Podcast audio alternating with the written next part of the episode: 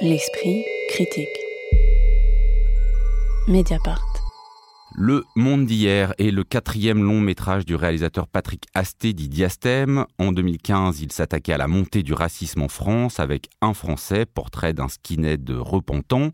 Il prolonge ici un cinéma inquiet des radicalisations contemporaines en imaginant qu'une affaire bouleverse les derniers jours d'une campagne présidentielle en risquant d'offrir les clés de l'Élysée à un candidat d'extrême droite. La situation n'est pas exactement la même que celle euh, qu'on voit aujourd'hui puisqu'Elisabeth de Rincy, incarnée par Léa Drucker, présidente de la République, a choisi de ne pas se représenter, avant d'apprendre que son successeur désigné et ancien Premier ministre risque la défaite suite à un scandale venu d'Égypte et de Russie. Sur fond de très très nombreux violons, se joue alors un huis clos au sommet de l'État qui oscille entre le film noir et la fable politique.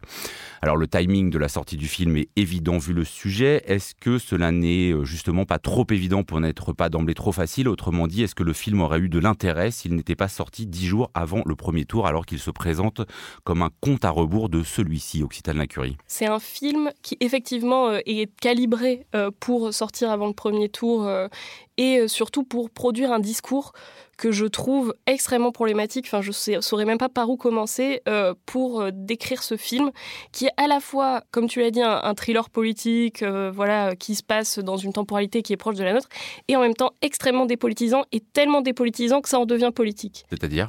Ben, C'est-à-dire qu'on quitte complètement les coordonnées des enjeux d'un débat politique entre des candidats, etc., au profit de positions morales qu'adoptent les personnages les uns après les autres. La position morale supérieure étant celle de Elisabeth de Rincy et de son secrétaire euh, général de l'Élysée, qui en fait incarne euh, une rationalité qui se permet tout, qui s'autorise tout et jusqu'à euh, jusqu'au crime quoi en se cachant derrière voilà cette rationalité absolue d'un extrême centre, pour reprendre le titre du, bouquin de Pierre Serna qui était sorti chez Champvallon dans lequel en fait il faisait une généalogie comme ça euh, du centre rationnel depuis Saint-Just et Robespierre. Et d'ailleurs c'est assez marrant parce qu'à un moment euh, Elisabeth euh, dit à son secrétaire général mais tu te prends pour Saint-Just ou Robespierre puisque il lui propose une solution pour le moins radicale qu'il justifie par, bah, le, le, fait d'être le camp du bien. Et ça bon c'est quand même quelque chose de particulier. Alice Leroy. Oui, en fait, euh, on va parler aujourd'hui d'ailleurs d'un certain nombre de films euh, qui essayent de dresser un petit peu le bilan politique et social de ce quinquennat, à un moment où d'ailleurs singulièrement euh, ce débat n'a pas vraiment lieu du fait de, la guerre en Ukraine, des urgences sanitaires. Et alors, ils le font pas tous de la même manière. Je pense qu'il n'y a, rien de plus éloigné de, de Perio que Diastème ici.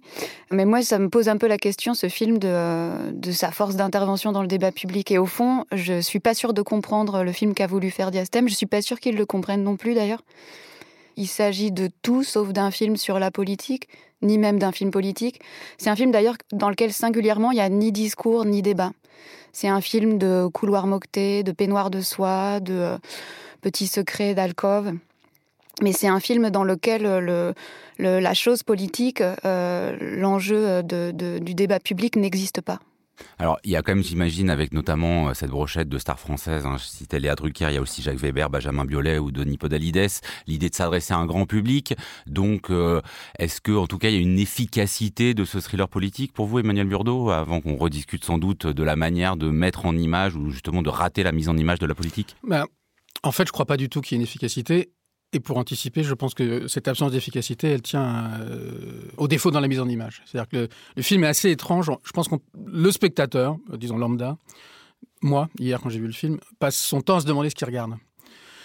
Parce que euh, il faudrait que le film réussisse à peu près deux ou trois choses en même temps qui sont très difficiles à réussir en même temps. D'une part, d'une part, n'importe quel spectateur français est curieux de savoir à quoi ressemble le bureau de l'Élysée, comment se parlent les collaborateurs. Donc il y a un niveau, on dirait, documentaire comme ça. Il faut que on apprenne des choses sur un monde qu'on ne connaît pas. Bon. Donc on est, on est curieux d'informations. Hein. La transparence existe, mais enfin il y a toujours des choses qu'on ne connaît pas. Le deuxième niveau, il faut que des acteurs euh, puissent prêter leur corps à ça et euh, y trouver leur place, pas simplement pour fournir une information, mais pour inventer des rôles, des choses comme ça. Et puis il y a encore un troisième niveau, qui, est le niveau auquel ce film voudrait se situer tout de suite, qui est celui à proprement parler de la politique fiction, c'est-à-dire qu'un niveau qui serait ni d'information, ni simplement d'incarnation, mais d'hypothèses euh, fictionnelles-politiques, qui là, on a commencé un peu le dire, sont extrêmement nombreuses et peu plausibles, d'autant plus qu'elles se, on est, on est dans un cadre temporel extrêmement resserré. Bon. Et en fait, on ne sait pas ce qu'on regarde. On ne sait pas il y a des moments où tout à coup il y a des envolées. Il y a un moment qui qu'on pourrait qualifier, je suppose, de shakespearien, où Denis Podalides a une, longue tirade sur les, on, pourrait dire la, thématique amour et pouvoir, mais le moment est un peu embarrassant et en même temps, tout à coup, le film prend un risque. Et on pense à deux choses quand on voit le film. On pense évidemment au film qu'avait fait Diastème il y a quelques années qui s'appelait Un Français, que moi j'ai revu pour l'occasion, qui est quand même plutôt très réussi, je trouve, en tout cas, qui gagne beaucoup en comparaison avec celui-ci, notamment parce que c'est un film qui, au, contraire de celui-là, se déroule sur de longues années et qui, en fait, filme de manière assez insensible le parcours d'un personnage qui commence comme une espèce de, brute euh, de service d'ordre de, de, faction d'extrême droite et qui finit, disons, dans le travail associatif, et dont on voit l'évolution lente sans qu'elle passe par un discours, mais cette évolution, elle est traduite par la durée du film. Et on pense aussi à, une série qui était très importante pour la représentation de la vie politique, qui est le Baron Noir. Et dans le Baron Noir, ce qui permet de, je dirais, de traverser ces trois niveaux, c'est que le personnage va très vite, très très vite, et il se réinvente tout le temps. Donc il dépasse le niveau d'information politique pour être une sorte d'hypothèse fictionnelle au travail. Mais là, il faudrait que Léa Drucker soit à la fois crédible comme, disons, euh, occupante de l'Élysée, et en même temps qu'elle apporte de la crédibilité à ce qui n'est dans la vie politique pour l'instant qu'une hypothèse, c'est-à-dire la présence d'une femme à la présidence de la République. Il faudrait qu'elle l'incarne d'une manière qui nous y fasse y croire. Et puis il faudrait en plus qu'elle soit confrontée à cette hypothèse, cette possibilité d'un crime, qui elle-même est encore à un niveau de fiction supérieur. Et le film n'a pas du tout les, épaules euh, pour, soit pour coordonner, soit pour trouver quelque chose qui traverserait tout ça. Il manque beaucoup, beaucoup de. de ouais, mais alors pour préciser, qu'est-ce qui manque? Parce qu'on pourrait dire que c'est effectivement, il y a quand même une opposition un peu euh, limite entre, en gros, euh, l'opposition entre la peur de l'extrême droite et le cynisme de celles et ceux qui prétendent y résister, mais en fait par tous les moyens. Il y a le côté un peu gloubi-boulga de toutes les affaires des 30 dernières années françaises, la maladie de Mitterrand, le suicide de François de Gros s'ouvre. Euh, enfin voilà, on peut avoir euh, à peu près trouvé un peu tout. Ou est-ce que c'est vraiment des questions de mise en scène? Évidemment, on pense à l'exercice de l'État. Qu'est-ce qui fait la différence entre un film comme celui-ci et euh, celui, par exemple, de Pierre Scholler, Citadin Curie? Tu parlais, Emmanuel, de Baron Noir, où il y a un personnage de présidente, en la personne d'Amélie Dorandeux, qui pour le coup, dans la durée de la série, euh, au fil des crises politiques, etc., gagne de la consistance et euh, devient crédible. Alors que là, ce personnage, il est là pour être le personnage de la présidente dans le monde d'hier. C'est un personnage qui est uniquement un corps souffrant de la République, un peu allégorique comme ça. D'ailleurs, euh, la séquence dans les jardins de l'Élysée où elle part en, en robe de, nuit comme ça, euh, comme dans une pub Guerlain. D'ailleurs, on voit sa bouteille de Guerlain dans la salle de bain, euh, qui court dans les jardins, qui s'effondre, qui est ramassé par son euh, garde du corps Benalla-esque, et qui finalement n'a pas d'autre rôle que voilà de se prendre dans la figure tous les rebondissements de cette fin de campagne et qui est écrite comme un corps souffrant et rien d'autre que ça. Et ça, je trouve que ça fait partie du problème du film. C'est pas seulement une question d'interprétation de la part de l'actrice, je pense que c'est surtout et avant tout une question de représentation de la part de l'écriture euh, du personnage. Quoi. Et vous, Alice Leroy, qu'est-ce qui fait euh, que voilà, on a vraiment l'impression d'être devant un manque? Parce qu'il y a aussi, je parlais des violons, mais il y a aussi cette manière de filmer euh, l'Élysée toujours en clair-obscur. On est toujours à des heures entre chien et loup. On a toujours l'impression que la plupart des personnages ont une larme à l'œil prête à tomber. Enfin, il y a un côté très mélo qui cadre mal avec bah, ce qu'on pourrait attendre d'un moment de tension politique, non? Oui, c'est marrant. Euh, tout à l'heure, vous évoquiez euh, un Français euh, dans lequel le, personnage du skin, enfin le personnage principal était joué par Alban Lenoir, qui là est devenu le le, le, Benalla, le, garde du corps, qui est à la fois le confident, la nurse et puis aussi l'homme de main qui, qui s'occupe des sales besognes. Moi, ce qui me frappe, c'est qu'effectivement, le problème du film, c'est qu'il n'y a aucune mise en scène. Et j'ai l'impression que il me semble pas que Léa Drucker soit, soit mauvaise. Simplement, elle a, elle a une gamme de jeux qui se réduit à une espèce de figure d'austérité qui serait euh, de circonstance dans ces journées-là. Et puis, euh, effectivement, elle a parfois l'œil humide et les, personnages sont euh, englués dans une, une, gamme de jeux qui est extrêmement réduite. C'est-à-dire que, par exemple, Elisabeth de Rincy, qui est donc on pourrait dire une, une figure macronique, hein, qui a un bilan politique désastreux, mais qui choisit donc de ne pas se représenter, mais qui va y être forcée par les événements. Elle est euh, comme ça euh, déchirée entre euh, être une femme de pouvoir et être une femme aimante. Donc elle alterne les coups de fil entre l'ambassade de France en Russie et puis sa fille qui larmoie sans cesse au téléphone. Et elle est réduite à ça. Son secrétaire général, Podalides, il est euh, à la fois une éminence grise, un intrigant et en même temps un homme de conviction. Et en quelque sorte, son suicide va le racheter à nos yeux. Donc les, personnages comme ça sont réduits à des espèces d'alternance un peu, creuses et un peu vaines entre des, des valeurs euh, présentées comme antagonistes et néanmoins conciliables. Il y a quelque chose de très très pauvre, je trouve, dans cette... Euh, dans, ce dessin-là. Mais alors, parce qu'il se passe quand même plein de choses dans ce film. Hein. Il y a une maladie, de la trahison, un suicide, un attentat euh, djihadiste. Pourquoi on a l'impression que ça avance aussi lentement alors? C'est vrai qu'on a l'impression que ça avance lentement alors que ça ne dure que trois jours. Je pense que le... ce qui faisait la vertu euh, qui n'est pas un grand film, mais qui faisait la vertu d'un Français, c'est que c'était un film qui se voulait strictement descriptif. C'est un film qui voulait, pour reprendre la vieille antienne, qui voulait surtout ne pas juger. Et je pense que c'est ce qu'il a voulu faire ici, mais ici, ça fonctionne pas du tout. Je pense que c'est un film, comme beaucoup des films aujourd'hui sur la politique, qui dit c'est plus la peine de vous dire que ce sont tous des pourris, c'est plus la peine de vous dire que dans les coulisses, même s'il y a des coulisses, il y a les arrière-salles de restaurant et tout, c'est plus la peine de vous dire que dans les coulisses se joue l'inverse que ce qui joue sur les plateaux télé.